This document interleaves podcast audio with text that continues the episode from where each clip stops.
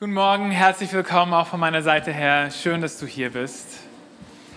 Nach diesen Fasten- und Gebetstagen. Schön, dass du auch hier bist, äh, zu Gast da bist oder zum ersten Mal. Dann sollst du dich ganz besonders willkommen fühlen hier. Wir hatten jetzt gerade eben Fasten- und Gebetstage und ich bin bewegt, ich bin echt bewegt.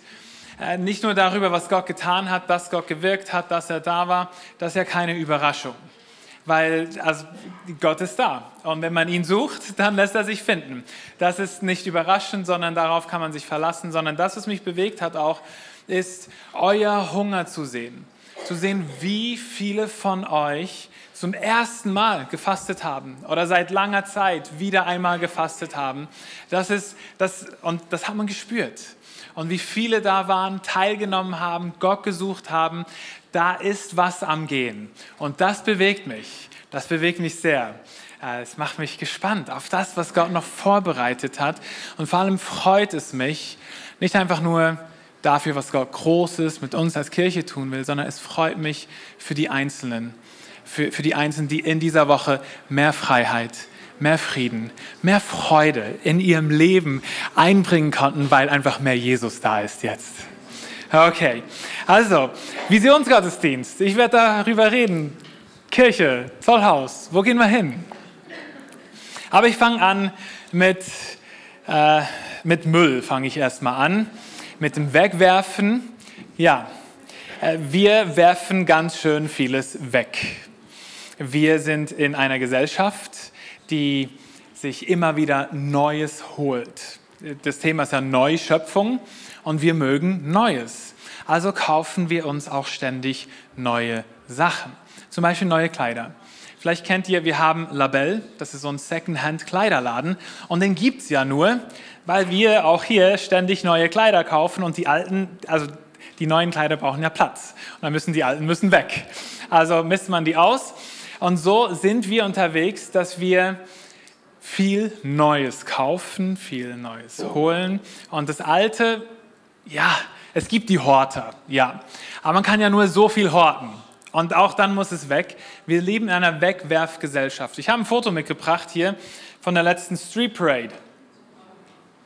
Da wurden 119 Tonnen Müll an einem Tag weggeworfen. 119 Tonnen. Das ist so unvorstellbar, finde ich, diese Größe. Unglaublich, wie viel weggeworfen wird. So, in, in der Schweiz im Durchschnitt wirft jede Person im Jahr Nahrungsmittel weg im Wert von 610 Franken. Boah, das ist der Durchschnitt. Vielleicht bist du jetzt super bio und baust alles selber im eigenen Garten an und so. Gratulation, super. Das ist aber der Durchschnitt. Das ist die Gesellschaft, in der wir leben. Auch die geplante Obsoleszenz. Also die Firmen, die da die Elektrik machen, die planen das so ein, dass irgend so ein wichtiges Teil da drin nach drei, vier Jahren einfach kaputt geht, damit man dann wieder ein neues Gerät kaufen muss. Und ich meine, wer kann schon löten und genau wissen, was, wie man das, ist schwierig zu reparieren, also wirft man es weg und man kauft ein neues. Und das wenden wir nicht nur auf unsere Sachen an, auf unsere Dinge, sondern das beginnen wir anzuwenden auch auf unsere Beziehungen und auf Menschen dass wenn der Mensch nicht mehr so tut, wie wir gerne hätten, dann werfen wir ihn weg. So. Wenn in der Beziehung, wenn die nicht mehr stimmt, dann werfen wir den weg. So, deshalb gibt es auch das Ghosting. Also in Beziehungen ist das ja dieses Phänomen, so ich mache nicht mal mehr Schluss, ich blockiere einfach, ich werfe den einfach weg. Das, das überträgt sich in unsere Leben, diese, diese Denkweise, wenn etwas kaputt ist, dann dann, dann kann man es entsorgen, weil es gibt ja genügend Neues. Ich kann mir einfach was Neues holen. Und ich spreche das an, weil wir leben in dieser Gesellschaft, aber Gottes Vorstellung von Neuschöpfung ist eine ganz andere. Gott nimmt das Kaputte, nimmt das Alte, das, was nicht mehr funktioniert, das nimmt er und er wirft es nicht weg, sondern er macht es neu. Und das ist ein Riesenunterschied. Das ist wirklich ein Riesenunterschied. Und das müssen wir verstehen, was unsere Beziehung zu Gott angeht. Das heißt, wenn wir in unserer Beziehung zu ihm kaputt gehen, wenn wir es irgendwo verbockt haben, dann wirft Gott dich nicht weg, sondern seine Idee ist, dann macht er dich neu. So, er will in dir etwas erneuern. Er will die Beziehung, will er versöhnen. Das ist seine Idee. Und auch darüber habe ich am Mittwoch geredet, wenn wir über die Neuschöpfung sprechen, die da noch kommt. Also hier unsere Erde, die Schöpfung, die sehnt sich danach, erlöst zu werden von der Vergänglichkeit. Und Gott wird das nicht einfach wegwerfen, sondern er wird das hier neu machen. Das heißt, die, die Ewigkeit wird nicht irgendwo auf irgendeiner Wolke sein, sondern die wird auf einer Erde sein, die neu gemacht ist. Freunde, deshalb habe ich keinen Reisestress. Ich muss nicht auf die Malediven gehen oder irgendwo anders all die schöne Natur anschauen, weil ich weiß, ich habe ja dann noch eine Ewigkeit auf der Erde. Und da wird es noch viel schöner aussehen. Und dann kann ich all die Reisen machen. Also, entspann dich. Gott wirft nicht weg, er macht neu. Das möchte ich wirklich noch ein bisschen aussprechen, auch über, über vielleicht Bereiche deines Lebens. Und du sagst, hey, da gibt es einen Bereich in meinem Leben, ich habe es verbockt. Das ist, das ist ich habe es versucht, es ging nicht oder ich habe irgendwas gemacht. Das, das, und dann hast du es weggeworfen. Und Gott sagt dir heute Morgen, hol es aus dem Mülleimer raus. Ich will es neu machen. Darum geht es in unserem Leben zu erkennen, das ist auch dieser Vers, siehe, ich mache etwas Neues. Das heißt, in deinem Leben und in, in unserer Kirche die Dinge, die eigentlich da wären, aber vielleicht brach liegen oder kaputt gegangen sind oder veraltet sind. Gott wirft die Dinge nicht weg, sondern er nimmt es und er macht sie neu. Und das ist, das lesen wir in der Bibel überall immer wieder von Anfang an. Ich meine, als Adam und Eva die Beziehung zu Gott gebrochen haben, ihm den Rücken gekehrt haben, hat Gott sie nicht weggeworfen. Sonst wären wir ja alle nicht hier. Sondern er hat gesagt, okay, also es hat eine Konsequenz, das ist schon so. Unser Handeln hat Konsequenzen. Aber jetzt gehen wir einen Weg, um das neu zu machen. Und dann geht er einen Weg mit ihnen, mit der Menschheit. Und der geht so lala, bis er bei Noah dann landet und sagt, okay, hat so nicht geklappt, wir machen wieder etwas Neues durch Noah. Und ihr merkt, wenn wir dann durch, also ich könnte durch die ganze Bibelgeschichte durchgehen, immer, immer, immer wieder. Gott ist ein Gott der zweiten Chance, der dritten Chance, der vierten Chance, der fünften Chance. Der wirft uns nicht weg. Es ist unglaublich. Seine Geduld, seine Barmherzigkeit ist unglaublich. Er wirft uns nicht weg und das müssen wir in uns drin, weil wir werfen einfach alles ständig weg. Müssen wir verstehen, Gott wird uns nicht wegwerfen. Er will, er wirbt, er lädt uns ein in seine Erneuerung hinein. Bis hin zu Christus, der gekommen ist in diese Welt, sich selbst hingegeben hat, damit wir neue Geschöpfe werden können. Weil man gemerkt hat, okay, das Problem lösen wir nicht durch Verhaltensmodifikation, das schaffen wir nicht, sondern in uns drin muss etwas Neues geboren werden. Unser Geist muss auferweckt werden zum Leben. Und das ist das, was Jesus für uns möglich macht. Und dadurch werden wir zu einer neuen Schöpfung und können etwas Neues leben. Wenn du also hier bist und du hast Jesus noch nicht so in dein Leben eingeladen, das ist das, was geschieht. Jesus ist gekommen, damit du von neuem geboren wirst. Das ist das Gespräch mit dem Nikodemus. Johannes Evangelium Kapitel 3 kannst du nachlesen. Da sagt er, hey, Gott hat, so sehr hat Gott die Welt geliebt, dass er seinen eingeborenen Sohn gab, damit alle, die an ihn glauben, nicht verloren gehen, sondern das ewige Leben haben. Und er erklärt ihm, was geschieht. Man wird von neuem geboren. Man wird vom Geist geboren. Also Gott macht etwas Neues. Und dazu bist du auch eingeladen. Und er macht das nicht nur im Hier und Jetzt, sondern er macht das fortwährend in unserem Leben, in den unterschiedlichen Bereichen unseres Lebens.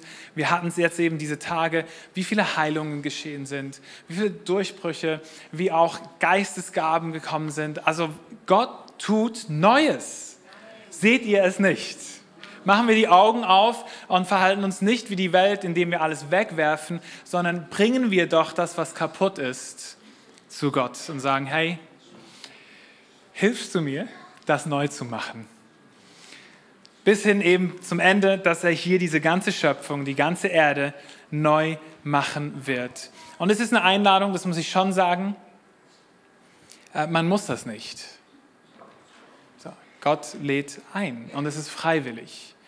Man, man muss nicht Teil der Neuschöpfung sein. So, man kann das auch ablehnen, aber es ist die große Einladung da, Teil davon zu sein, jetzt und eben in Ewigkeit. So, wenn wir mal kurz darüber nachdenken, hört sich das ja super an. Cool. Äh, Neuschöpfung. Und jetzt haben wir Frieden und Freude und, und Gott macht in uns Dinge neu. Und dann haben wir eine Ewigkeit, die unglaublich schön ist und wow, was uns da erwartet. Äh, was machen wir jetzt mit der Zeit dazwischen? Äh, chillen und Netflix schauen. Äh, nein, wir wollen ja ein richtig schönes Leben, also arbeiten wir ganz hart, damit wir genügend verdienen und unsere Haltung, Unterhaltung und Urlaub machen können und all die tollen Sachen, dass wir ein möglichst schönes Leben haben hier, oder? Das ist. Nein, okay, gut, super. Ihr schaut mich völlig entgeistert an. Das ist nämlich nicht die Antwort. Nein, was tun wir dazwischen? Wir haben einen Auftrag, nämlich das Natürlichste wäre, dass wenn wir eine Begegnung mit Jesus haben und er in uns etwas neu macht, zu sagen, ja, unglaublich, unglaublich, das müssten alle haben. Und das ist auch der Auftrag, den er uns gibt. Und wir haben den für uns als Kirche so formuliert, dass wir sagen, wir leben für eine Welt, in der die Liebe Gottes für alle Menschen erfahrbar wird. Das ist das, was wir hier tun. Die Liebe Gottes soll für alle Menschen erfahrbar werden. Der Ingolf, ich zitiere ihn, der hat hier ja Seminare gehalten und ein Satz, den er gesagt hat, ist, ich bin ja in Rente. Ich könnte meine Füße hochlegen. Aber ich liebe Gott und die Menschen so sehr, dass ich noch möglichst viel erreichen möchte. Wow, das ist doch das ist eine Einstellung. Mhm.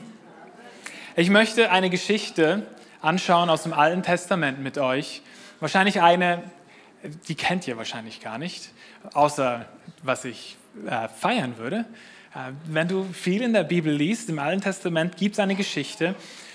Von den zwölf Stämmen Israels gibt es zweieinhalb und die haben eine besondere Geschichte, nämlich die Stämme Gad, Ruben und der halbe Stamm Manasse. Und wir können lernen von dem, was sie da erlebt haben. Die Prinzipien Gottes, die sind ja so durch eine Schule Gottes gegangen, das ganze Volk. Und von der Schule, durch die sie gegangen sind, können auch wir was lernen für uns. Das sah also so aus, dass das Volk befreit wurde aus der Sklaverei, aus Ägypten und hätte direkt in das verheißene Land gehen sollen. Aber äh, Unglaube war dazwischen und so mussten sie eine Ehrenrunde von 40 Jahren drehen. Da lernen wir auch was draus. Gell? Gut, äh, einfach nur so nebenbei. Dann nach 40 Jahren kommen sie in dieses verheißene Land, was Gott ihnen zugesagt hat. Und das müssen sie aber, das wird nicht einfach, es wird geschenkt, aber nicht einfach, sie laufen einfach rein, sondern es muss erobert werden. Es muss erkämpft werden im Glauben, dass Gott das jetzt schenkt. Und so kommen sie nicht äh, direkt eigentlich von der Westseite her, was das Natürliche wäre, so dem Meer entlang, sondern sie kommen von der Ostseite her. Und auf der Ostseite, noch mit Mose, erobern sie dieses Stückchen Land auf der östlichen Seite des Jordans. So, Jordan ist das Jordantal, das ist ein ganz tiefes Tal im Land und das trennt das Land geografisch. Und auf der Ostseite kriegen dann mit Mose diese zweieinhalb Stämme, kriegen dann ihr verheißenes Land schon. Das ist doch toll. Und wir lesen dann bei Josua, Josua 1, Vers 13, was er diesen Stämmen sagt. Denkt daran, was euch Mose, der Diener des Herrn, gesagt hat. Der Herr, euer Gott, schenkt euch Frieden und gibt euch dieses Land. Eure Frauen und dann, genau, also, die haben das Land bekommen und jetzt aber, muss ich vielleicht noch dazwischen schalten, was ist mit den anderen Stämmen? die haben noch kein Land. Die haben ja auch die Verheißung, aber die haben noch nichts. Und jetzt haben die zweieinhalb Stämme, die haben Frieden und Land. Und die anderen haben nichts. Okay, aber alle haben geholfen, dass sie das kriegen. So, sie haben Frieden und Land, die anderen haben nichts. Deshalb sagt Josua dann ähm, hier, eure Frauen, Kinder und euer Vieh zu diesen zweieinhalb Stämmen können hier auf der Ostseite des Jordan in dem Land bleiben, das Mose euch gab. Eure Krieger aber sollen sich bewaffnen und den übrigen Stämmen über den Jordan vorangehen. Helft ihnen und bleibt an ihrer Seite, bis der Herr auch ihnen Frieden schenkt, wie er ihn euch gegeben hat, bis auch sie das Land eingenommen haben, das der Herr, euer Gott, ihnen gibt. Erst dann dürft ihr hierher ans Ostufer des Jordans zurückkehren in das Land, das euch Mose, der Diener des Herrn, zugewiesen hat. Okay. Hört sich fair an eigentlich, ja? Eigentlich wirklich fair. Jetzt, die haben schon ihren Teil bekommen. Die haben schon, und alle anderen haben mitgekämpft. Jetzt sollen sie aber mitgehen und mitkämpfen, bis das ganze andere auch da ist. Aber dieses Bild hat so zu mir gesprochen, sie haben Land. Sie haben Frieden. Wir, hey, wir haben Frieden durch Christus mit Gott. Und wir haben nicht Land, wir haben den Geist Gottes, der in uns lebt. Was wollen wir mehr? Wir können ausruhen. Wirklich. Wir haben eine herrliche Zukunft, die auf uns wartet. Was gibt es da noch zu tun? Wenn nicht die anderen da wären, welche diese Verheißung noch nicht erlangt haben welche den Frieden noch nicht haben, welches Land den Geist Gottes noch nicht haben. Wie antworten jetzt diese zweieinhalb Stämme darauf? Ich meine, ist das schon ein Preis. Jetzt könnten sie sich hier einrichten und stattdessen auf unbestimmte Zeit im, im besten Alter Frau und Kinder verlassen und, und das Leben aufs Spiel setzen? Also, wer will das schon? Sie aber antworteten in Vers 16, wir wollen alles tun, was du uns gesagt hast und hingehen, wo du, wohin du uns schickst.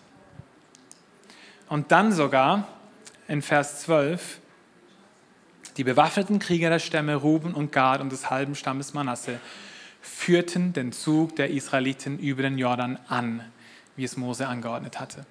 Das heißt, sie sind nicht einfach irgendwie mitgegangen, sondern die sind an vorderster Front mit vorangegangen. Das hat mich bewegt. Ich dachte so, wow, diese Haltung, diese Haltung, die hatten schon die Verheißung und jetzt gehen sie aber an vorderster Front mit, damit die anderen ebenfalls mit dieser Verheißung, dieses Geschenk Gottes im Glauben empfangen können. Ja, und das ist ein Wort für uns. Wir sind auch in diesem Zwischendrin. Und die Frage ist jetzt, legen wir die Füße hoch und chillen wir oder glauben wir dieser Welt, dass wir einfach unbedingt für unser Wohlergehen alles sorgen müssen oder vertrauen wir diesem Gott, der andere Menschen auch neu machen will und der uns ständig erneuern möchte? und geben wir uns hinein in das vielleicht Unangenehme, vielleicht Anstrengende, wo aber eben die Verheißung Gottes drin ist.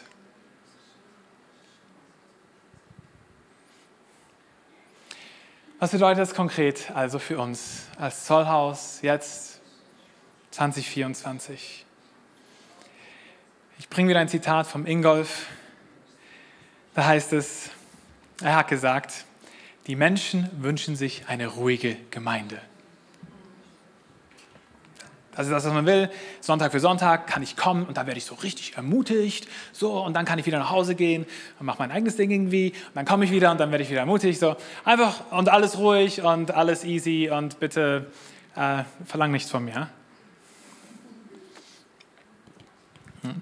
Ich kann das leider nicht anbieten. Ingolf hat den Satz dann so weitergeführt.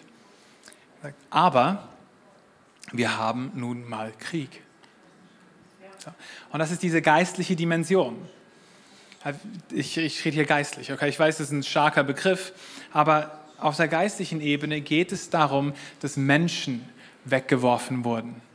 Und Gott diese Menschen nicht weggeworfen will, sondern er will sie erneuern und will sie mit hineinbringen in seine neue Schöpfung hinein, will ihnen Leben und Frieden schenken. Und wie, wie können wir, die wir dieses Geschenk empfangen haben, nicht alles daran setzen, dass diese Menschen das auch bekommen? So, und das ist ein Kampf.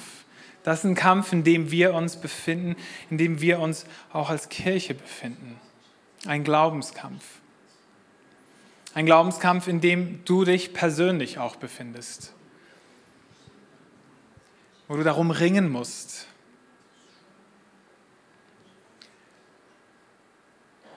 Was mache ich? Füße hochlegen? Oder mache ich die Glaubensschritte, wozu Gott mich ruft? So, das sind, und das, das kostet einem immer wieder was. Die Glauben, das, was Gott sagt, da hineingehen und einen Glaubensschritt zu tun und ihm zu vertrauen.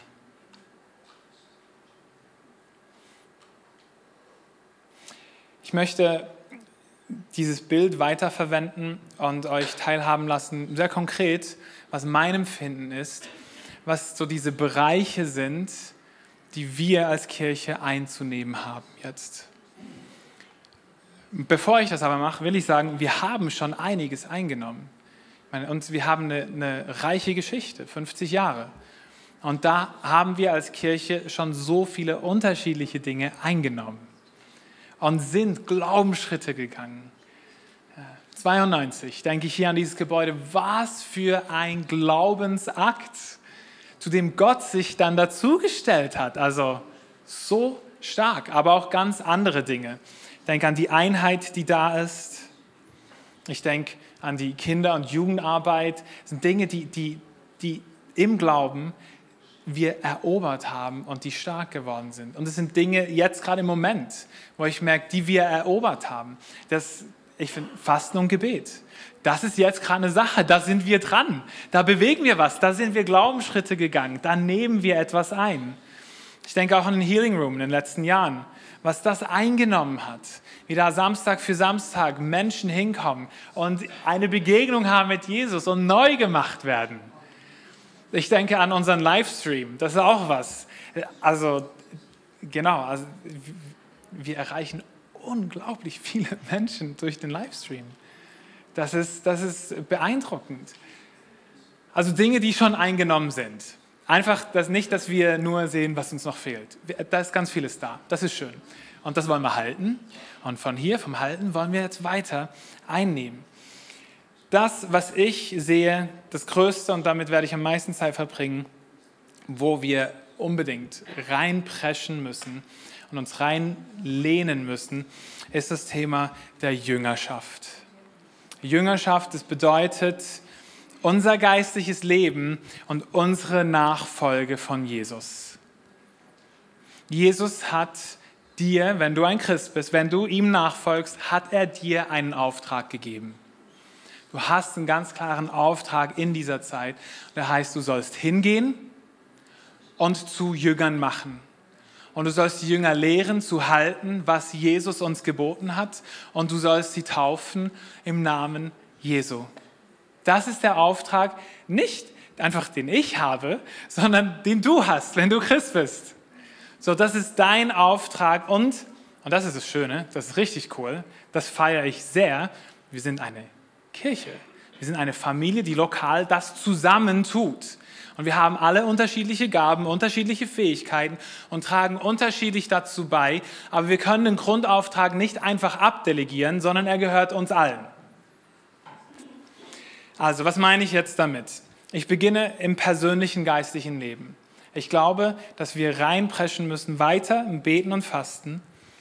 Ich glaube, dass wir echt viel Potenzial haben, im Glauben zu wachsen durch das Geben, Finanzen Gott anvertrauen.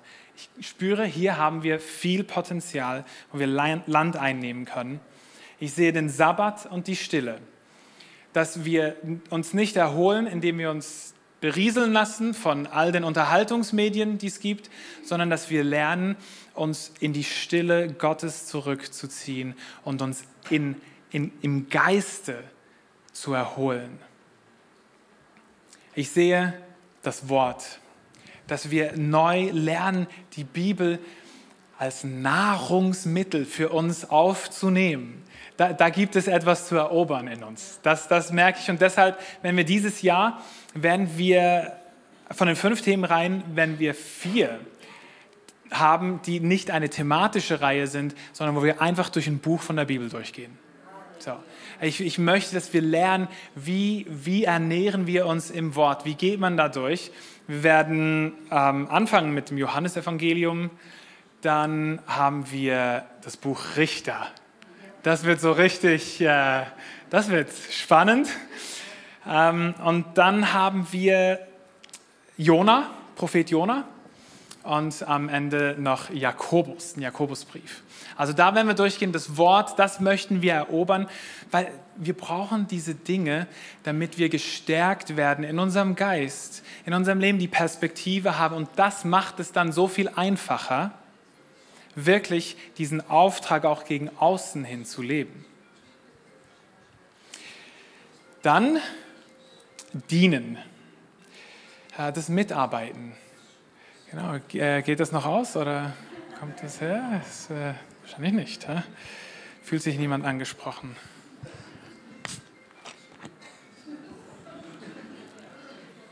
Vielleicht wird der Heilige Geist was sagen.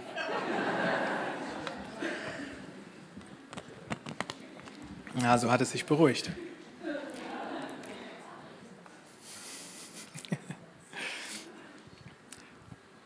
jemand ist gestern auf mich zugekommen. Wir haben gestern Abend gebetet für die Themen und für die Sachen. Und so an der Lautstärke des Gebetes haben wir noch gemerkt, wo sind die Herzen mit dabei. Das haben wir gespürt. Was schön ist so. Als ich über den Dienst finden gebetet habe, war es ganz ruhig. ganz ruhig. Das hat niemand bewegt. Da gibt es Eroberungspotenzial.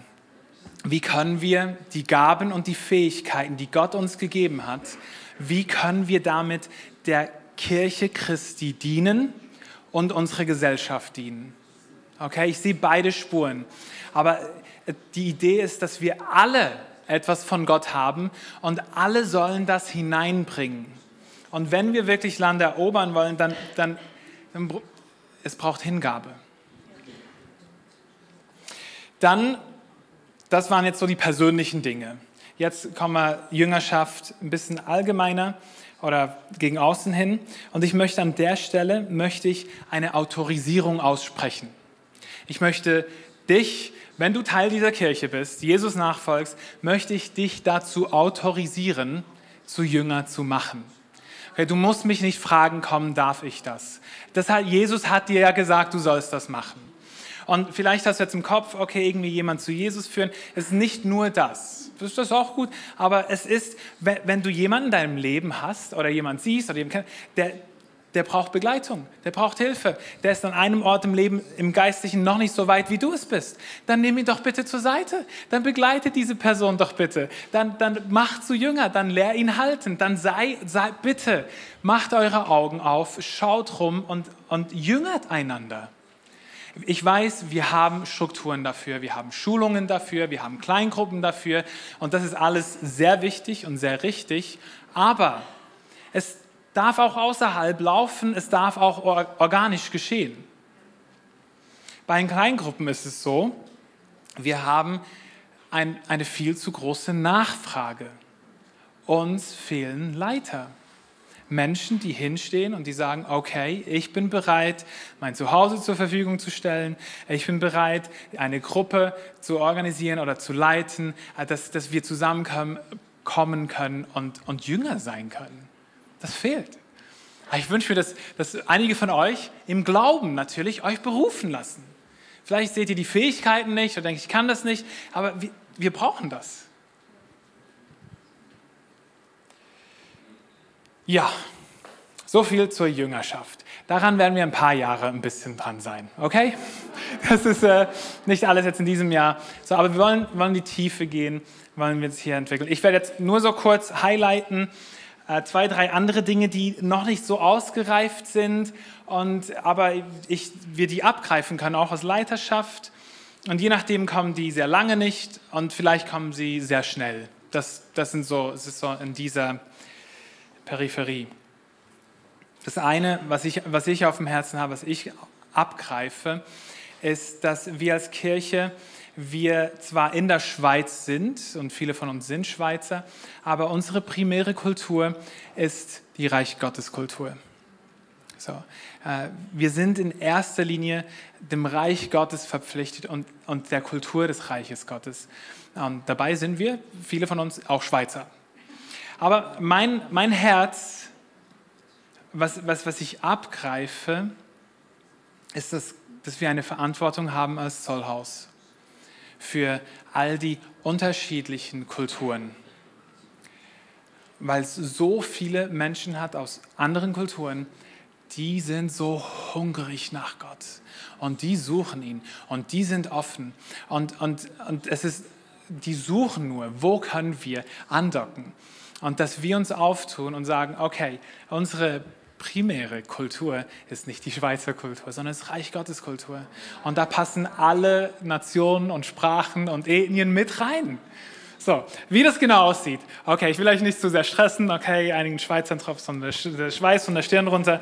Ähm, ich weiß es nicht, aber ich spüre von Gott her, wir richten uns nach dieser Kultur aus und öffnen uns für, für alle Menschen, die Jesus suchen. Also auch unsere Vision. Wir leben für eine Welt, nicht nur für. So, okay. Das ist eine. Und das andere, das ist auch gedrängt. Ähm, vor allem auch vom Wachstum, den wir erleben, das habe ich im Sommer schon erwähnt, dass, dass einfach immer mehr Leute kommen und, und wir letzten Sonntag schon im 11 Uhr Gottesdienst hat, ähm, haben die Plätze gerade noch gereicht. Das heißt, wir sind praktisch wieder am selben Punkt, wo wir waren, als wir die Gottesdienste aufgeteilt haben. Und das fordert uns heraus. Ihr merkt es auch beim Parken. Vielen Dank an der Stelle für eure Geduld und Liebe zueinander und zum Parkdienst. Ja. ähm, dort sind es zwei Dinge. Wir als, als Vorstand preschen wir vor und suchen, was gibt es für Möglichkeiten innerhalb der, der Immobilien, die wir als Kirche besitzen. Was können wir da tun? Ist vor allem, und da bitte ich euch mitzubeten, das Gebäude, was hier noch ist, das Gelbe, das gehört uns noch nicht und das, das würden wir gerne besitzen, das würden wir gerne haben. Dass Gott aber das tut und wirkt und je nachdem man partiell schon was bauen kann, das ist also eine Geschichte, wo wir dran sind, wo wir Gott suchen und ringen. Und also das ist auch eine Glaubensgeschichte und ich weiß, man kann das einfach sagen und dann denken, oh, schön und gut und so, aber teuer, Geld, also äh, genau, woher kommt das? Ja, von uns und von Gott. Ha? Glauben, dass wir sehen im Glauben. Und das andere ist Standorte.